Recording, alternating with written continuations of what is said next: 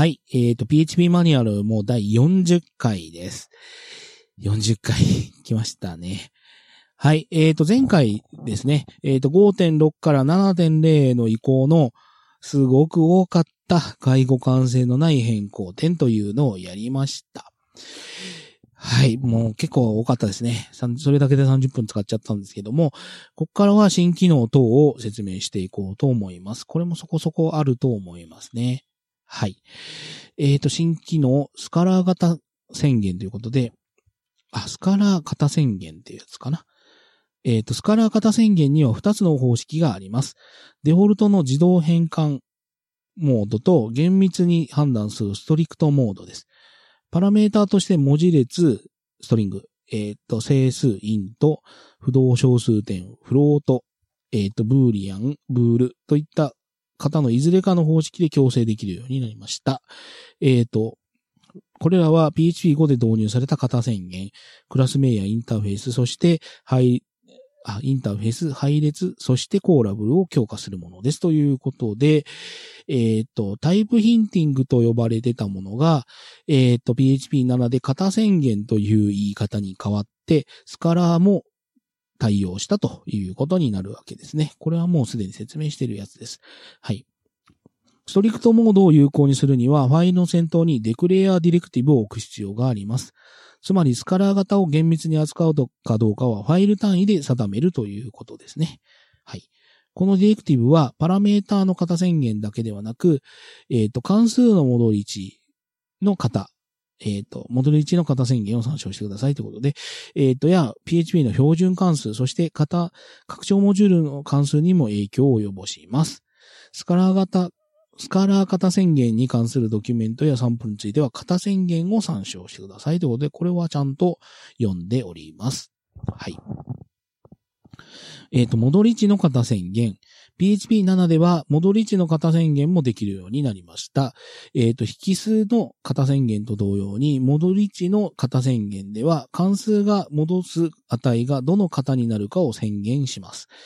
えっ、と、戻り値の型宣言で使える型は、引数の型宣言で使えるものと同じですよということで、えっ、と、このなんとかみたいなやつを後ろにつけるという形になっております。はい。これもすでに説明しましたね。はい。ヌル合体演算子。これもすでに説明してるんですね。はい。ヌル合体演算子、ハテナハテネがシンタックスシュガーとして追加されました。参考演算子とイズセットを組み合わせるよくあるパ、ある、よくある、よくありがちなパターンをより簡単に書くためのものです。この演算子はもし第一オペランドが非ヌルの値であればそれを返し、そうでない場合は第二オペランドを返しますということで、これは便利ですね。はい。えっ、と、ハテナコロンっていうのが間に一回あったんですけど、あれ意外と使えなかったんで、えっ、と、ヌル合体演算子の方は、これは便利に使えるなと思いますね。イズセットと組み合わせで使えるっていうのがとてもいい。次。えっ、と、宇宙船演算子。えっ、と、スペース、スペースシップってやつですね。はい。えっ、と、宇宙船演算子は2つの式を比較するために使うものです。ドル A とドル B がより大きい場合は、あ、ドル A がドル B より大きい場合は1。ドル A とドル B が等しい場合は0。ドル A がドル B より小さい場合はマイナス1をそれぞれ返します。えっ、と、比較の際には PHP 型の比較表のルールを使いますということで、これもすでに説明してますね。はい。はい。続いて、 define を用いた配列定数の定義ということで、えっ、と、 define で配列の定数を定義できるようになりました。PHP5.6 までのバージョンでは、配列の定数は const でしか定義できませんでしたということで、まあ、これもすでに説明はしてるんですけど、えっ、と、 define と const がこれで全く同じになったということですね。はい。で、無名クラス。無名クラスをサポートするようになりました。えっ、と、 new class を使って利用します。えっ、と、その場限りの使い捨てオブジェクトなどで完全なクラス定義の代わりとして使えますということで、これもすでに説明しているやつですね。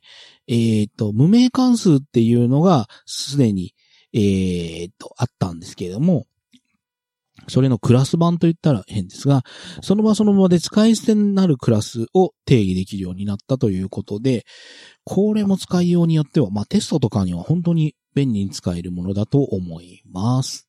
はい。えっ、ー、と、詳細のドキュメントは無名クラスを参照してくださいということで、これは無名クラスを読んだので、えっ、ー、と、そのところで 説明しました。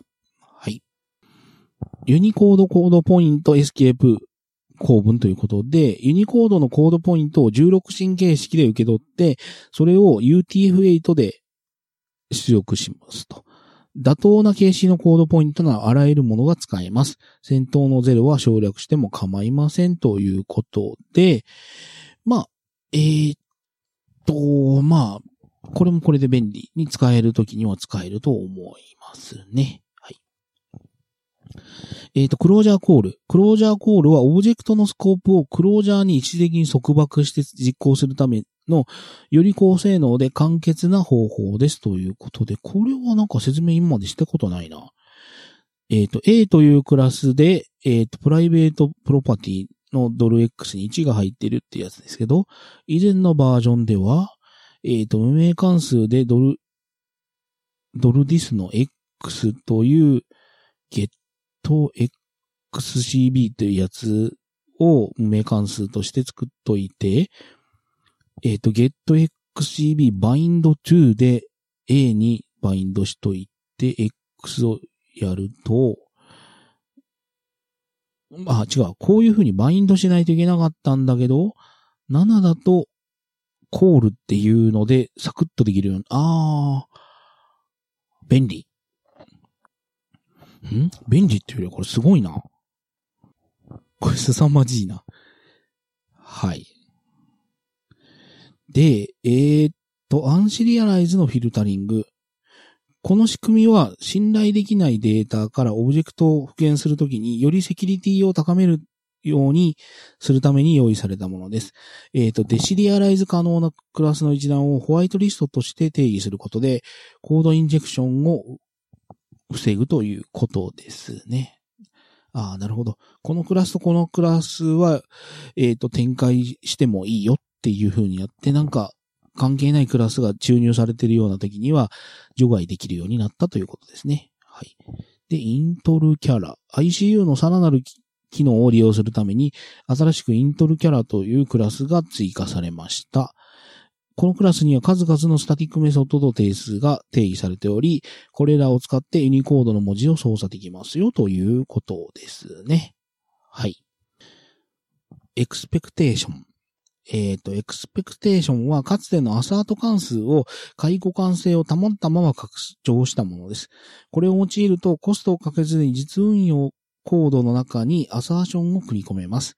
そしてアサーションが失敗した際に自作の例外をスローできるようになりますということですね。これまでも API、これまでの API も下位互換性を保つために維持されていますが、アサートは言語構造となりました。最初のパラメーターには、えっ、ー、と、単に評価の、評価対象の文字列やブーリアン値を指定するだけではなく、式も渡せますということで、これが T 和田さんのあの説明で便利になったよね、アサートみたいなことで説明されてるやつですね。えっ、ー、と、ぜひとも、えっ、ー、と、t 和田さんの、えっ、ー、と、PHP カンファレンス2016、もしくは PHP カンファレンス福岡2017の基調講演の部分を聞いていただいたらいいんじゃないかなというふうに思います。はい。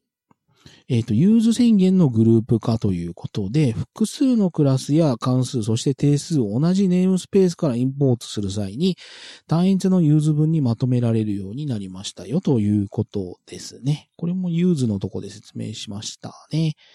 はい。ジェネレーターのリターン。PHP5.5 で導入されたリターン、あ、ジェネレーターの拡張、機能拡張ですと。えっ、ー、と、ジェネレーターの内部でリターン文が使えるようになりました。これを使えば、ジェネレーターが最終的に返す式を指定できます。まあ、参照を返すことはできないよということですね。えっ、ー、と、この値を取得するには、新しいメソッド、ジェネレーターゲットリターンを使います。あ、ゲットリターンってこのためにあるのか。えっ、ー、と、このメソッドを使うには、えっ、ー、と、ジェネレーターが値を生成し、を終えた後の一度だけになるでしょうということですね。はい。ちょっとイールドとリターンって、なんか似てるようで気持ち悪い動きをするので気をつけましょうね。えっ、ー、と、ジェネレーターの最終値を明示的に返せる機能は、あれば便利なものです。ジェネレーターを実行したクライアント側のコードが、ジェネレーターが最後に返す値、まあ、何らかのコルーチンの計算結果を特別扱いできるようになるからです。取得した値が最後の値かどうか、まず調べて最後なら特別扱いするといいう処理をクライアントで書くより、ずっとシンプルになりますということですね。はい。ジェネレーターの委譲。ジェネレーターを別のジェネレーターや Traversable オブジェクト、そして配列に委譲できるようになりました。えっ、ー、と、外側のジェネレーターに決まり文句を書いたりする必要はなく、単に yield from 構文を使うだけです。ということで、これも yield のとこで説明しましたね。はい。はい。 intdiv による整数の除算ということで、えっ、ー、と、新しい intdiv 関数はオペランドに対して整数の除算を行い、その結果を返しますということで、新しい演算子を追加するんじゃなくって、関数追加しましたよという PHP らしいアプローチですね。はい。えっ、ー、と、セッションのオプションということで、えっ、ー、と、スタートセッションスタートにオプションの配列を渡せるようになりました。えっ、ー、と、これは PHP イネなどで設定したセッション設定ディレクトビュー。おー、これ便利じゃん。えっ、ー、と、新たな設定オプション、セッションデイジーライトをサポートするようになりました。これはデフォルトで有効になっており、セッションのデータが書き書き換われた時だけセッションファイルを上書きします。また、リードクローズも追加されました。えっ、ー、と、このオプションはセッションスタートだけに渡せるもので、セッションデータを読み込んだら何も変更せずにその場でクローズするように指示しますということですね。例えば、セッションキャッシュリミッターをプライベートにして読み込んだセッションをすぐにクローズさせるというふうに次のようにしますということで、おー、すげえな。これ便利だな。まあ、知らなかったということなんですけどね。はい。p r e g replace callback array。えっ、ー、と、新しい p 新しい preg replace callback アレイ関数は、えっ、ー、と、preg replace callback 関数を使ったコードよりよりスッキリと書けるようにな、書けるようにするものですと。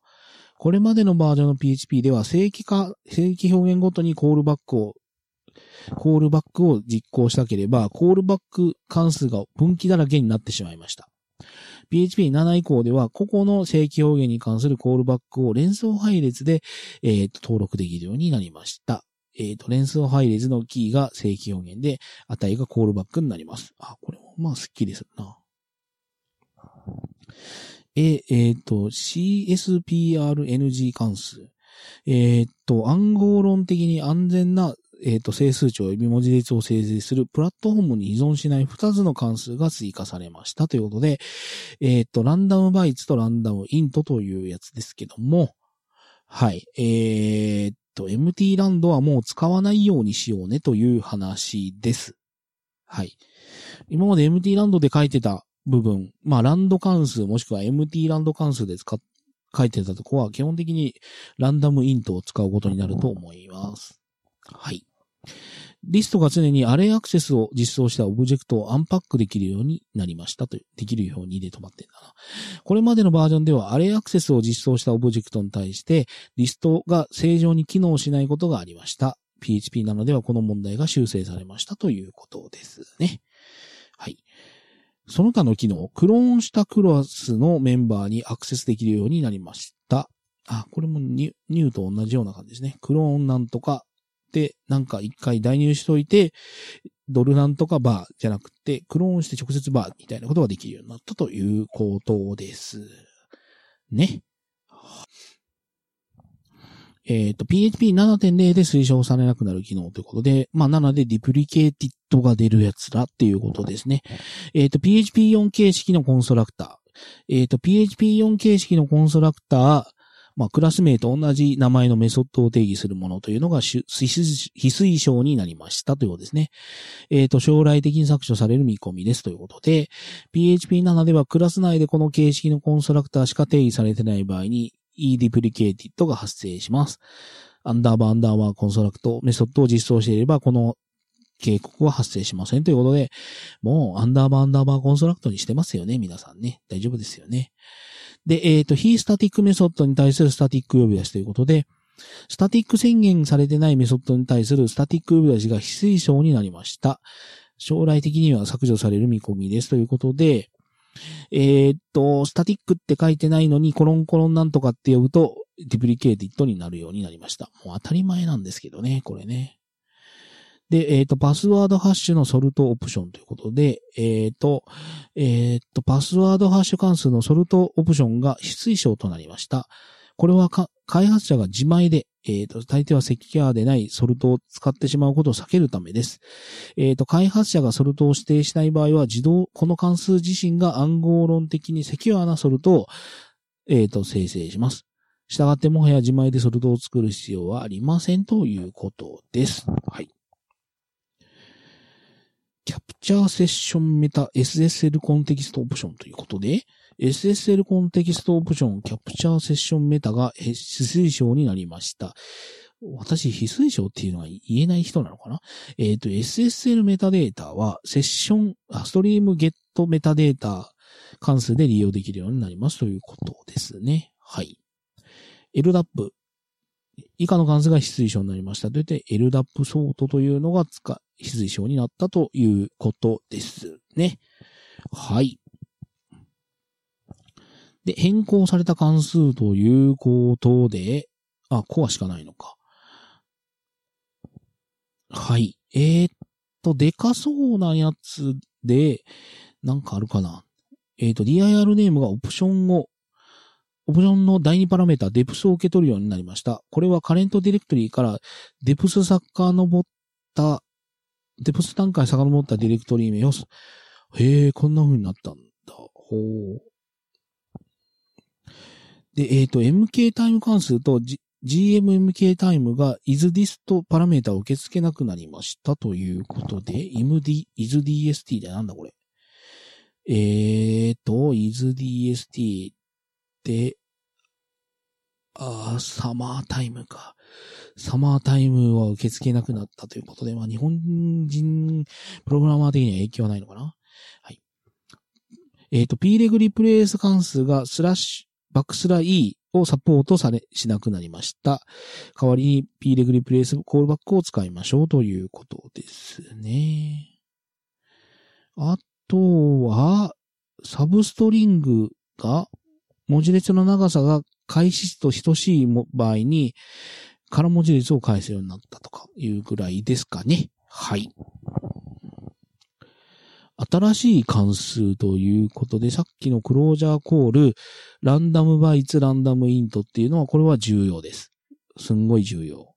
で、イントディブも使うときには使うでしょうね。あとは大丈夫かなはい。新しいクラス及びインターフェースということで、こう、あ、これ、ここで例外の関数、例外の階層ということで、スローアブルとかエラー関係がダダダッと追加されてますので、これはまあ説明したやつですね。はい。もうなんか畳みかけてますけど。えっ、ー、と、新しいグローバル定数ということで、えっ、ー、と、php int min っていうinteger の最、一番小さい値っていう定数が追加されたというのと、JSON 絡みと、あ、なんか POSIX が増えてるな。ぐらいですかね。はい。で、えっ、ー、と、 SAPI モジュールの変更ということで、FPM。えっ、ー、と、制限のない listen ポートは IPv4、IP、IPv6 の両方を listen するようになりましたということで、PHP5 では listen ディレクティブにポート番号だけ指定した場合は、すべてのインターフェース上で IPv4 だけリッスンしてました。PHP7 では IPv4 と IPv6 の両方のリクエストを受け付けるようになります。特定の IP アドレスを指定しているディレクティブには何の影響も及ぼしません。IP アドレスを指定している場合は、そのアドレスとプロトコルだけを受け付けますということで、ちょっと挙動変わってるってことですね。はい。えっ、ー、と、削除された拡張モジュール及び SAPI ということで、えっ、ー、と、EREG と MySQL がなくなってるっていうところはお気をつけくださいませ。えー、っと、でかいと思いますね。はい。最後、その他の変更。あ、意外と少なかった。予約後の制約の緩和。えっ、と、クラスやインターフェース、そしてトレードの内部で、プロパティや定数、そしてメソッドの名前にグローバルな予約が使えるようになりました。これ、超ありがたいんですよね。えっ、と、これで、今後新たなキーワードが導入された場合でも、解互換性を維持しやすくなります。そして API の命名規約の制約も軽減できるでしょうということで、これは、えっ、と、フルエントインターフェースってやつですね。流れるようなインターフェースを用いた内部 DSL に、まあ、際に利用、際に便利ですということですね。はい。この例にあるように、 private とか for とか with みたいなやつが使えるようになったということなんですけど、個人的に超嬉しいのがリストなんですよね。リストっていうメソッド今まで使えなかった、作れなかったんですよ。でもリストっていうメソッドって作りたいことがすごく多くて、えーと、これが使えないっていうのはすごい痛かったんですよね。まあ、あの、特にですね、まあ、あの、個人的な話ですけど、Google の API って、リストっていう、あの、API が必ず入るので、それをマッピングできないんですよね、メソッドに。それが超めんどくさかったんですけど、7でできるようになりました。はい。えっ、ー、と、唯一の例外はクラスキーワードで、このキーワードを定数として使うことはできません。まあ、これを許してしまうと、クラス名の会見使う構文と、まあ、衝突するからということですね。はい。まあ、これも仕方がないですね。この予約庫の緩和は本当にありがたい。デートタイムゾーンに関する警告の削除ということで、これまでのバージョンでは、イニ項目、デートタイムゾーンに、まあ、せ、を、まあ、設定せずに、日付、時刻関連の関数を使おうとすると警告が発生してましたということですね。で、えっ、ー、と、PHP なのではこの警告は発生しなくなりましたということですけど、警告出ないんですけど、えっ、ー、と、UTC で動いちゃいますからね、その代わり。だから結局、エイジア東京は設定しましょうね。はい。まあ5.4以降、あの、うざい警告がずっと出てたんですけど、まあ出なくしたっていうことは、いいのか悪いのか微妙ですね。嬉しい人あんまりいないと思うんですよね。だから、あれ警告をもう出しといて、ちゃんと設定しろよっていうことでよかったような気がしなくもない。はい。というわけで、えー、っと、7の移行は、こんな感じで、意外と簡単にできないですよね、やっぱりね。はい。てなわけで、えー、っと、おそらくこれ次回で終わるんじゃないかな。週明け一発で終わりそうな気がするな。できればもう、それを40回ということで終わりたかったんですが、残念ながら、7の移行、あの、解雇感性が思った以上にひどくて、それを1回分取っちゃったので、40回で終わんなかったですね。おそらく PHP マニュアルを読もうは第41回でファーストシーズンは終わることになると思います。ということで、えっ、ー、と、PHP マニュアルを読もうでは、Twitter ハッシュタグを準備しています。えっ、ー、と、シャープ PHP オンドックですね。えっ、ー、と、シャープ PHP ONDOC というやつで、えっ、ー、と、ツイートいただければ私の方で確認しておりますので、えっ、ー、と、どしどしツイートしてください。ということで、えっ、と、PHP マニュアルを読もう第40回はここまでにしたいと思います。ここまでお聞きいただきありがとうございました。